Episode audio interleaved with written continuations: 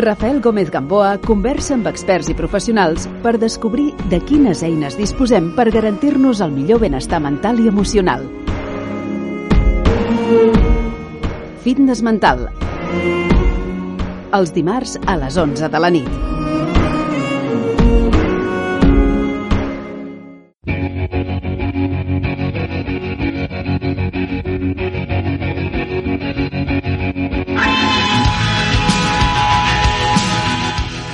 Vida después de la muerte? ¿Pueden nuestros seres queridos ayudarnos desde el más allá? ¿Con qué frecuencia se comunican con nosotros? Miquel Lizarralde aborda estas y otras cuestiones que ha resuelto a lo largo de su trayectoria, desde que descubrió un don que lo ha llevado a guiar a miles de personas en sus procesos de duelo. A partir de diferentes testimonios, Lizarralde revela, entre otros asuntos, la misión principal de los seres espirituales, brindarnos la seguridad de que nunca morimos y ayudarnos a entender las grandes verdades del universo, para que vivamos de una manera más plena y consciente. Hoy charlamos unos minutos con Miquel Lizarralde, autor del libro Un mensaje nuevo.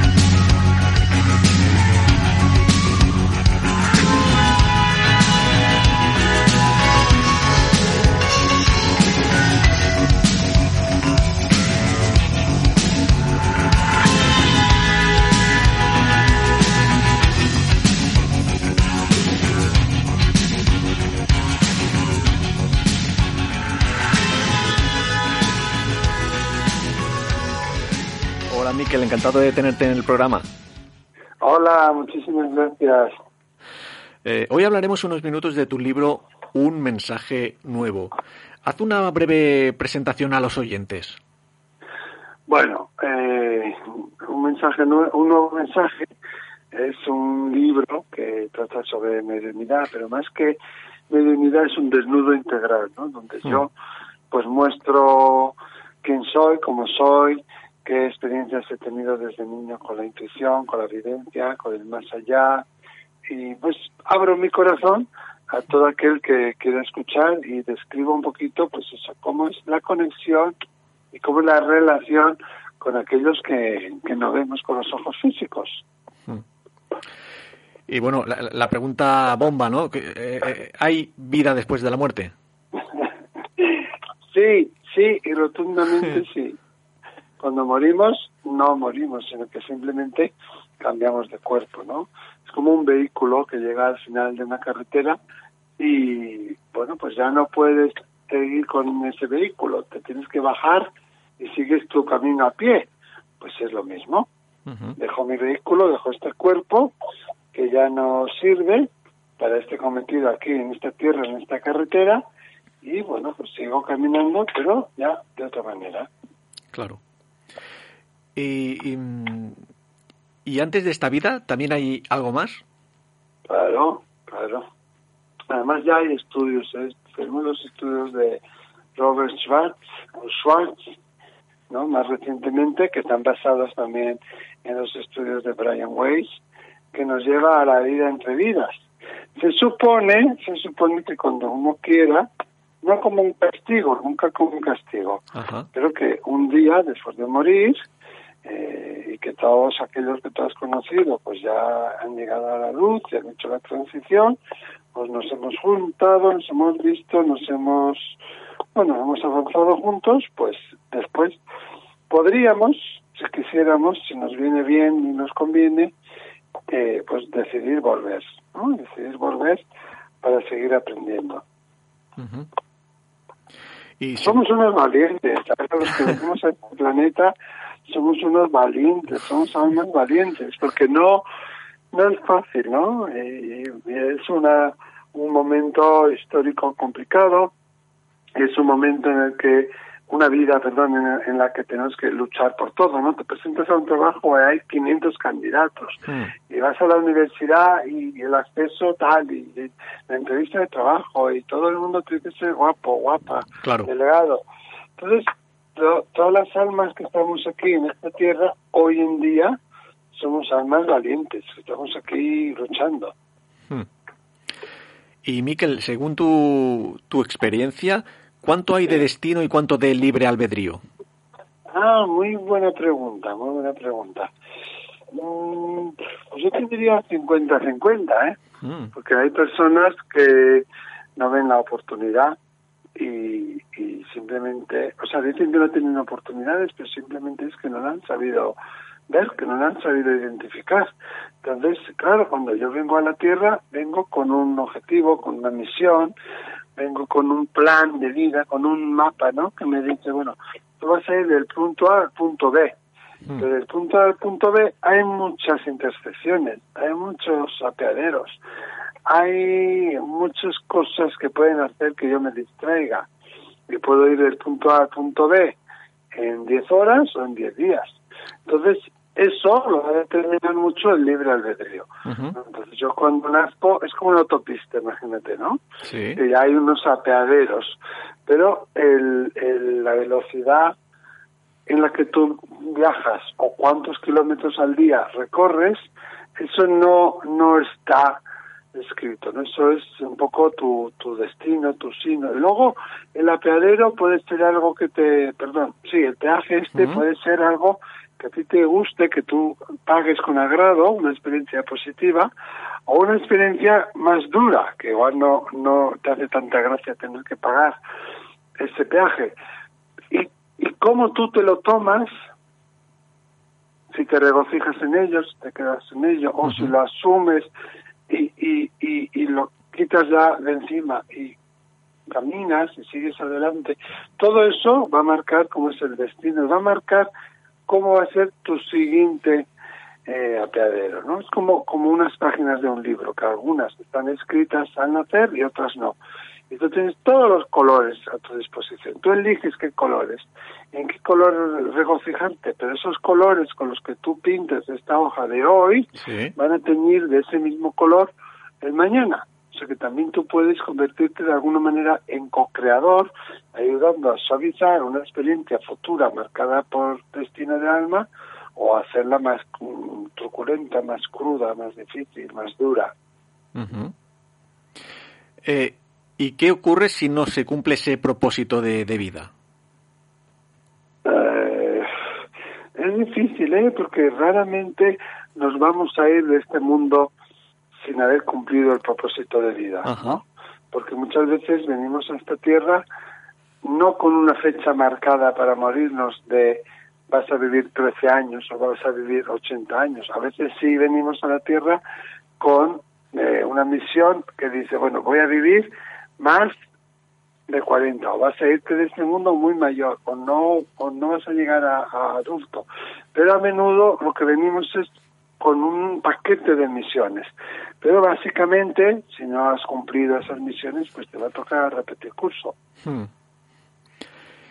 Y de cara a lo que entendemos como, como más allá, ¿cuál es la diferencia no sé, entre, entre fallecer de muerte natural, de muerte violenta, en accidente, enfermedad, suicidio? ¿Qué, qué, qué diferencias eh, se pueden encontrar? Hombre, hay, hay, hay, muchas diferencias, ¿no? Ahí yo creo que has abierto la cosa de Pandora. pues son muchas cosas ahí, pero la muerte y la causa de la muerte afecta, claro que sí, a... Eh, cómo va a ser después tu transición, sobre todo los primeros momentos. Otra cosa que afecta mucho es si tú sabes que vas a morir o no. Y a menudo vemos que, aunque sea un accidente o sea un infarto, el alma sabía que se iba a morir, pero que la persona no lo sepa de forma consciente, hmm. Eh, le podría afectar, ¿no? Y es muy importante cuando alguien está enfermo, convaleciente, no ocultarle la información que tenga, ¿no? si está tomando medicación, si esa medicación le tiene muy enajenado, muy dormido, también le podría afectar a no darse cuenta tanto tan fácilmente de lo que está sucediendo y sobre todo y la cosa quizás más importante es el saber que existe un más allá no o, o el saber tener una espiritualidad del tipo que sea sea musulmán o judío o católico o ateo ¿Qué consideras tú que hay después? Eso también va a ayudar a aquello que te encuentras que lo puedas asumir con de manera más fácil. Entonces ahí va a ser distinto. Digamos que cuando tú mueres hay distintas dimensiones, distintas áreas, como apartamentos que están interconectados por dentro el uno con el otro, ¿no? O como grandes burbujas de energía que están metiéndose unas dentro de otras y se llaman locus o se llaman dimensiones, esferas, y depende de tu grado de conciencia, pues vas a ir a una o a otra. Ajá. Pero, perdona, sí que quiero aclarar que nadie nace solo y nadie muere solo. Todo el mundo venimos con un séquito de guías, de, de ángeles, de protectores, de maestros ascendidos que nos ayudan a nacer nos acompañan durante nuestro nuestra vida con, con, con la intención de ayudarnos a cumplir precisamente esas misiones que antes hablabas. Cuando muramos están ahí también para ayudarnos a, hacer esa transición. Igual que, que una zafata de vuelo, ¿no? Cuando tomas un avión, te reciben, luego en el avión hay otra persona, y cuando aterrizas también hay otra persona que te da la bienvenida, ¿no? Entonces, es difícil que alguien se quede perdido, que alguien no vea la luz, aunque sí puede ser que en un primer momento no sean conscientes, que sea más dificultoso. Eso podría ocurrir, pero nadie se queda así por siempre jamás. Hmm. Eh, y, Miquel, ¿cuándo y por qué podemos eh, establecer contacto o comunicación con un, con un fallecido? ¿Cuándo? Bueno, eh, Depende del caso, depende de lo que decíamos, ¿no? De la hmm. conciencia que tengan, de cómo haya sido la muerte. Yo recomiendo dejar pasar un mes o mes y medio, ¿eh? Eh, bueno, un poco para permitir que también hagan su viaje ¿eh? y, y, ayudarles en ese tránsito. En los primeros momentos es importante no estar en el apego en el, en el, en, la, en el reproche, en la queja mm. de por qué te fuiste, por qué me dejaste, qué, qué voy a hacer sin ti, no te marches, no me abandones, ¿no? Y quizá poner una vela blanca, eh, o rezar, o orar, cada uno a su manera, y, y ellos se harán notar, ellos vendrán en un sueño, o ellos se harán notar de alguna manera cuando ya estén en la luz, ¿no? Y podríamos decir que después de ese primer mes, pues ya podemos llamarlos en cualquier momento. Yo, para ir a una consulta, recomiendo que pasen seis meses, no tanto por el espíritu, sino más por el proceso de duelo del consultante. Eso sí, pero hay espíritus que hacen la transición en un día y al momento las están comunicando y hay otros que son cinco días y hay otros que necesitan 20 días o un mes. No, la teoría dice que entre 3 y 7 días y que lo habitual es unos 21 días. Pero luego la práctica a mí me ha enseñado que hay muchas excepciones. Entonces, bueno, pues eh, cada caso es único, ¿no? Claro. Has mencionado de pasada los sueños. Eh, ¿Los sueños qué, qué, qué tipo de, de información útil nos puede dar?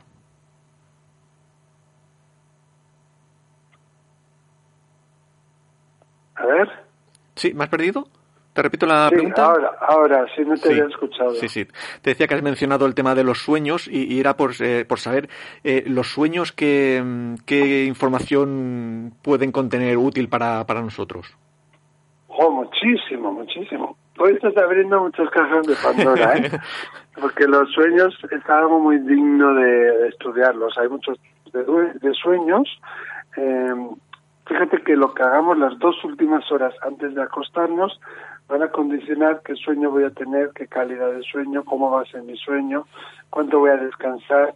Y después tenemos como distintos formatos de sueño. Se ocurre al poco de haber dormido, se ocurre hacia la mitad, se ocurre más al despertar, o me despierto, duermo un ratito más y ahí el sueño, eso son distintas tipologías de sueños, ¿no? Y a veces en el sueño me viene información premonitoria o me vienen informaciones que necesito saber, claves, ¿no? Otras veces son simplemente recursos eh, psicológicos o información del subconsciente, experiencias que me han quedado un poco reprimidas, que no las he vivido, ¿no? Y otras veces está lo que se llama el encuentro con el espíritu, el encuentro con, con mis seres queridos. Esos sueños ocurren normalmente hacia la mitad de la noche, entre las dos y las cuatro, dos y media y cuatro y media. Y son sueños donde tú ves a tu ser querido clarísimamente, sientes su tacto, eh, sientes su olor, sientes su abrazo, sientes toda la información que ellos te hacen llegar de una manera tan fuerte, tan contundente, incluso físicamente, que perdura en el tiempo, no desaparece. Otro sueño que puede ser otro tipo de recurso o de, o de, o de sueño que no sea realmente un encuentro, siempre va a ser más vago y va a desaparecer más fácilmente. ¿no? Los encuentros con los espíritus, esa sensación de paz, de, de saber que has estado con ellos, y la información que te facilitan, y todo tipo de sensaciones fisiológicas, psicológicas, no se van después del sueño, perduran semanas y meses. Tiene un, un, un objetivo muy sanador. Hmm. Eh, ahora me, me viene la pregunta, ¿la- ¿crees que la gente entendemos bien tu labor? ¿O, o la gente que va a la, No. a, a la consulta No. te pide el oro y el moro? Yo creo que no, que no entendemos bien lo que hace el medio, que hay que Mm. informarse mucho qué es la mediunidad. Claro. El medium y ningún medium te puede asegurar que un espíritu va a venir. Hmm. Por mucho que tenga un don, por mucho que tú quieras que venga ese ser querido, por mucho que tú desees y le hayas pedido y le hayas hablado, no depende del medium que venga ese espíritu. Yo no puedo traer al espíritu. Hmm. Yo a la gente lo que le explico es que yo no soy un cowboy. ¿no? Yo llamo, yo creo un ambiente y el espíritu si quiere y si puede, vendrá. Y yo tengo que poder reconocer también esas señales y esa información que me manda y ahí por mi parte requiere también que yo haga un trabajo personal. Pero muchas veces no se entiende porque eh, a veces la gente piensa que eso, ¿no? Le puedes traer el espíritu que quiera a demanda, que la conversación es como si fuera una conversación normal, como de como estamos ahora tú y yo manteniéndola, y no, el espíritu va a dar datos, va a dar fechas, va a dar nombres, va a dar eh, evidencias, eh, sensaciones o muestras, imágenes, cada medium es distinto, inconexas, que son como ráfagas, que son como flashes, a no ser que estés haciendo canalización o trance, que entonces ya, sí, es más fluido. Pero claro, yo no hago trance porque me cansa mucho y no me gusta, me, me, me sienta mal, me, me es desagradable. Lo dejé de hacer. Yo creo que hay personas muy estudiadas, muy agradecidas, pero hay otras personas que quizás piensan que va a ser como una radio, ¿no? O que Claro. van, no, que piensan que, que, que van a estar ahí con su ser querido como si estuvieran con ellos delante, o que tú les vas a traer la información y el personaje que ellos quieren porque ellos lo quieren. Y no, no es así. Nosotros no, no gobernamos su vida. Ellos tienen su personalidad, tienen su esencia, tienen su carácter, igual que si, que si era que cuando estuvieran, estaban vivos, ¿no? Yo en mi caso veo como una pantalla enorme encima de la cabeza de la persona y me vienen pues nombres, fechas, siento en mi cuerpo a la vez que veo esas evidencias, pero, pero yo muchas veces no sé lo que estoy viendo hasta que termino la frase, ¿no? Entonces ahí yo creo que sí nos hace falta un poco formarnos más y, y estudiárnoslo más. ¿Cuándo eres consciente de que tienes este don, que no es una cosa, digamos, común eh, el resto de las personas? Sí, pues toda mi vida, ¿no? Yo creo que ya con seis, siete años ya tenía mis amigos que me acompañaban, yo tenía esa gente que me rodeaba, decía cosas que sucedían, eh, encontraba cosas que se habían perdido, toda mi vida, yo seis, siete años, yo te diría. Pero cuando ibas al, cuando ibas al colegio, tus compañeros de colegio pues dirían, pues yo no veo nada, ¿no? Sí, pero fíjate que como mis compañeros de colegio, eh, mis amigos del barrio, la gente con la que jugaba hmm. todos los días, la gente con la que salía mmm, después del cole, a la escolar, la gente de, la catequesis, la gente del fin de semana eran siempre los mismos. Hmm. Entonces era como, bueno, pues esto es normal, esto es lo que hace Miquel y ya está, esto es Miquel, ¿no? O a veces me decían, oye, pues, pues cuando éramos un poco más mayores, con 12, 13 años, me acuerdo un amigo mío, Román, que no se me enfade, que le gustaba una chica, y estábamos esperando que esa chica saliera de, de la escuela de música. A ver, en un pueblo pequeño, pues todo se sabe. Esa chica salió por otro sitio ese día, hmm. salió por la puerta de atrás y yo la vi, la vi en mi mente. Y yo le dije, no, por aquí no, que no va a venir por aquí. Él tenía preparado una rosa y se hmm. iba a declarar y todo eso, imagínate. y dije, no, no, eh, ha salido por la puerta de atrás. No, pero si su padre está aquí en el coche, su padre le está esperando aquí. Y yo, que no, que no, que la he visto, que es por otro lado. Y yo la veía, veía su ropa, veía cómo era vestida. ¿No? Y, fuimos, efectivamente, salió por la otra puerta y se quedó muy sorprendida, ¿no? Porque nos había visto y lo que quería era evitarnos. y así me, han pasado varias cosas, ¿no? O que de repente yo le diga a alguien, pues, que la acompañe a su abuela o darle un mensaje de, de un ser querido que ha fallecido, pues siempre dentro de como de un juego, ¿no? Para mí era como algo normal que sucede en mí, yo pensaba que los demás también, y bueno, pues que, que eso era todo, que no, que no era inusual. Y bueno, pues siempre como dentro de, esa atmósfera muy protegida, ¿no? De un pueblo pequeño, de una familia muy protectora, hmm. de unos amigos que siempre eran la misma gente, que entienden un poco tu, tu diferencia, ¿no? El cambio ya me ocurrió más cuando ya tenía 14, 15 años y me cambié de instituto y de pueblo. Ahí ya fue un poco ya, como que ya me, metieron en una ducha de, agua fría. Cambio, cambio radical. Sí, sí, sí, sí. Pero yo he estado muy protegido, entonces era algo normal que yo hacía, que yo decía que, bueno, pues me quedes así, ya está. ¿Hay alguna película que representa mejor lo que tú sientes? No sé si has visto alguna película en cine, en televisión. ¿Cuál, cuál dirías? Sí, sí, sí. Muy buena pregunta también. Fíjate que además la vi en el cine con dos amigos y cuando la vi en el cine eh, me vi a mí mismo, me vi. Que es la de Más allá de la muerte, protagonizada por Matt Damon, dirigida por Clint Eastwood. Ah, sí, sí. Sí, sí. La vi yo en, esa película. ¿La has, visto, ¿La has visto tú? Este verano la vi. Este verano. Ah, sí, sí, sí. Es muy real cómo él ve los espíritus, cómo el espíritu se comunica.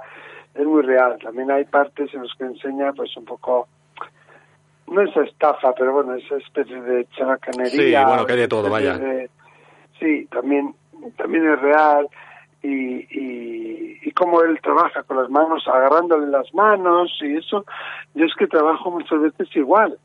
Entonces, ahora no, por el COVID, tengo que poner metro y medio de distancia y una pantalla de plástico, pero pero me vi a mí mismo, ¿no? Esa yo creo que es la más, para mí la más.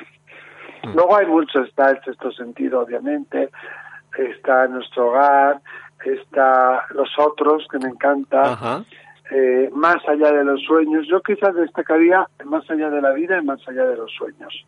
Que bueno, pues las apuntamos para intentar conocer un poquito más el, este, este mundo. Bueno, luego una cosa te voy a decir. Avatar, la primera, la segunda no la he visto, tiene muchas cosas, muchas cosas, muchos guiños del mundo espiritual, ¿no? Y ahora hay una película nueva que ha salido de Disney, Soul, que se llama, que me quedé con ganas de más. Mm. Me quedé con ganas de más. Mm, me gustó, pero me supo a poco. Pero también, también se puede ver. Ajá, pues estaría bien que se hagan una, una, serie, ¿no? Que no se queda solo en una película así un poco puntual. Claro, claro. Yo creo que sí. Pero fíjate, eh, tuve la oportunidad de hablar con una persona que está, que es, bueno, un creativo de, de esa película de Soul. Y dijo que me comentó que tuvieron casi 10 años trabajando en esa película, que les ha costado mucho, mucho, mucho poderla eh, sacar y poderla ¿cómo se dice?, abrir al público, porque primero por la temática y luego porque no se consideraba que fuera una película como para niños, ¿no? Y ahí han tenido muchos problemas para poderla distribuir, eso es, para poderla estrenar. Pero bueno, luego tenemos la película del revés, que también es más o menos similar, que no es tampoco para niños, que tiene ahí mucho trasfondo. Hmm. O sea que, bueno, a veces la industria no, no es fácil, pero sí, podrían tener una serie eh, sin hombres lobos, sin vampiros, sin cosas de sin hadas. Sí que es verdad. En, en el libro eh, sí que mencionas un montón de, anécdotas. Eh, eh, ¿Puedes decir alguna de ellas para, para los oyentes, para que se hagan una idea de lo que, de lo que cuentas en el libro? Anécdotas sobre de, de alguna, algún caso especial, alguna experiencia puntual que... Ah, sí, es verdad, sí. Eh, ¿Sabes qué pasa? Que hay casos que se me olvidan. Eh, y, intento, intento recordarlas y a veces no puedo. En el libro he puesto las que más me han marcado y algunas que me han dicho ellos, ¿no? Los protagonistas. Pero fíjate que siempre digo yo, ¿no? Cuando algo es imposible médicamente o cuando alguien dice que algo es imposible, obviamente siempre hay que escuchar al, médico, pero yo siempre digo que donde acaba la ciencia empieza a trabajar ahí el mundo de los espíritus. Hmm. Y muchas veces me han dicho que no podía ser, en el caso de embarazos me, me ha pasado bastante, que no puede ser, que tal, que cual, y, y luego se da. Fíjate que mm, hay un caso que recuerdo con muchísima ternura de una mujer que vino a consulta hace ya bastantes años eh, y tenía 44, 45 años, había estado intentando in vitro y otras técnicas para ser mamá y bueno, pues no, no pudo ser. Yo eso no lo sabía.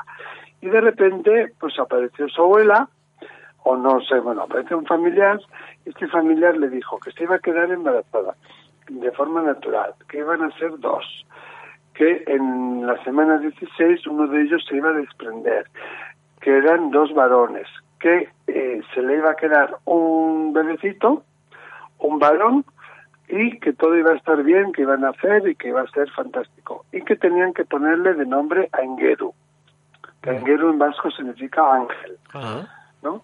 Entonces, bueno, pues ahí se quedó. Yo entonces, fíjate que tenía una tiendita muy pequeña y en la trastienda de la tienda, 11 metros cuadrados de tienda, hacía yo las consultas. Y un día se me presenta ahí el marido, a los pocos días, una bronca que me echó. No, no sé, creo que no me hizo nada más porque había gente en la tienda y era tan pequeñita, que claro, él pensaba que yo, que su mujer me había dicho que habían intentado quedarse embarazados y que yo, pues como que le estaba engañando y aprovechándome, porque los médicos le habían dicho que tenía no sé qué en el útero, que tenía no sé qué, y que él también, que era imposible, que no podía ser y tal. Y esa misma respuesta le di a él yo. Donde acaba la ciencia, empiezan a trabajar los espíritus. Bueno, se fue echando pestes, parecía un toro de eso de, de los dibujos animados que, que echan humo por la nariz.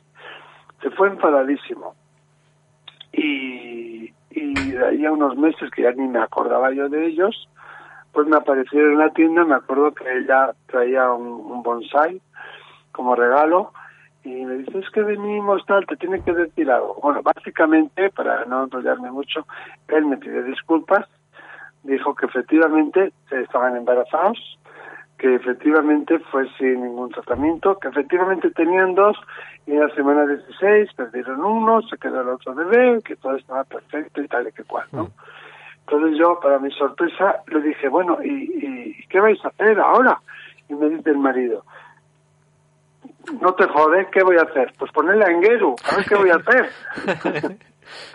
¿No? Y el Engueru, bueno, luego cerramos la tienda esa, pero yo lo he visto hasta los 3, 4 años, nació un niño enorme, me lo traían en un, lo traían la madre en una sillita, tenía como un año, pero vestía la ropa de dos años y medio, era rollito, rollito, tenía unos ojos azules enormes, piel blanca y tenía un pelo rubio, todo así eh, lleno de, caracolillos, rizado, rizado.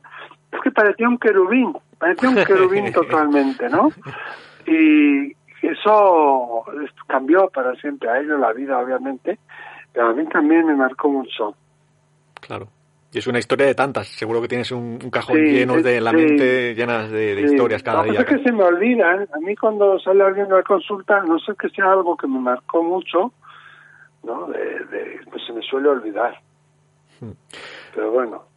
Y ahora con el con el COVID ha crecido el, número de fallecidos. No sé si tú has notado, no sé si algún aumento de señales, mensajes, algo distinto a lo habitual. Mm, sí, sí, no, sí, no, porque uno al final aprende como cómo saber, saber cuándo saber abrirse, cuándo conectarse, cuándo desconectarse y eso es sano, ¿no? Yo no puedo ir por la calle conectándome, no, aunque a veces igual a algunos se te escapa, ¿no? Pero sí que he notado como que hay más dolor, obviamente, más sufrimiento y hay como más pesadez, ¿no? Y a veces a la hora de comunicarse eh, eso se nota. Pero al final el mensaje es el mismo, el espíritu da el mismo mensaje.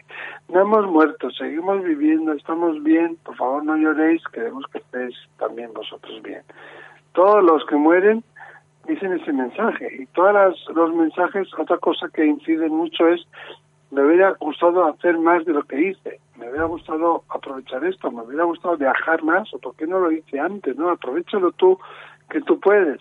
En ese sentido sí hay un poco más como de, insistencia y quizás como de pesadez. Hmm. Vamos a ir ya cerrando la charla. ¿Qué último mensaje te gustaría regalar a los oyentes? pues yo les diría que no les tengan miedo al mundo de los espíritus, que el espíritu no se puede enganchar a ti, ni te puede obligar a hacer cosas que tú no quieras hacer, que están y viven y se comunican desde un lugar de amor incondicional, que nos pueden ayudar muchísimo y que la mediunidad también se puede trabajar, que no es algo solo de unos pocos y que no es algo a lo que debamos tenerle miedo, ¿no? Y que por favor eh, busquen esa conexión interior con sus seres queridos, con sus guías, que se que lean, que se informen, que estudien, porque creo que tenemos mucho potencial y podemos hacer muchas cosas y podemos hacer eh, mucho más por la humanidad. Oye, y ahora que se me ocurre, y todo esto que sale en las películas de las casas encantadas, psicofonías, y esto que da tan mal rollo, ¿qué hay de cierto y qué hay de, de fantasía?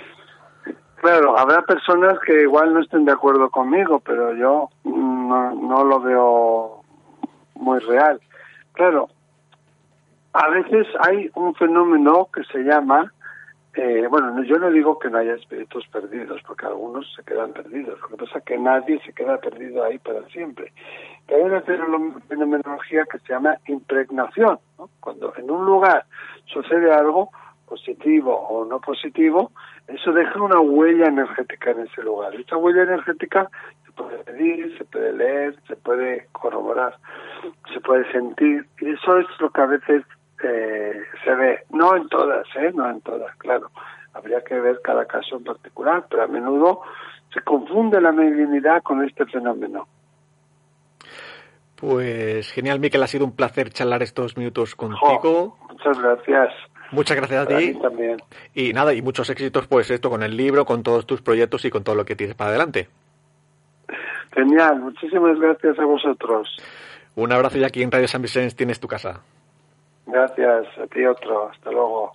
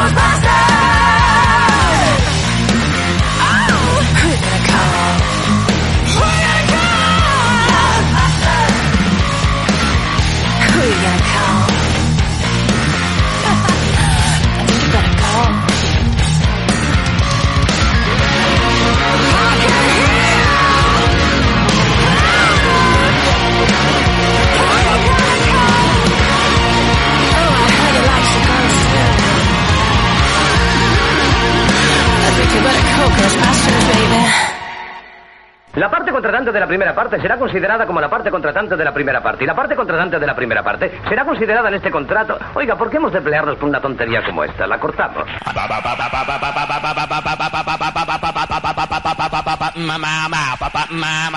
A ese Walsh le haré una oferta que no rechazará. El mundo se divide en dos categorías. Los que tienen revólver cargado y los que cavan.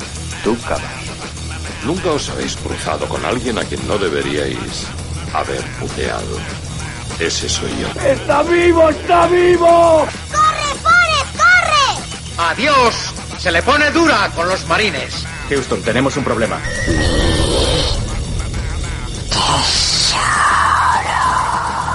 Volveré. Martini con vodka, mezclado, no agitado. ¿Hablas conmigo? ¡Qué delicia oler napal por la mañana! Oh, capitán, mi capitán. Yo soy tu padre. Francamente, querida, eso no me importa. Descubre La Claqueta Metálica, probablemente el libro de cine más divertido del año. Cómpralo a través de internet o solicítalo en tu librería habitual. Porque yo he venido aquí a hablar de mi libro.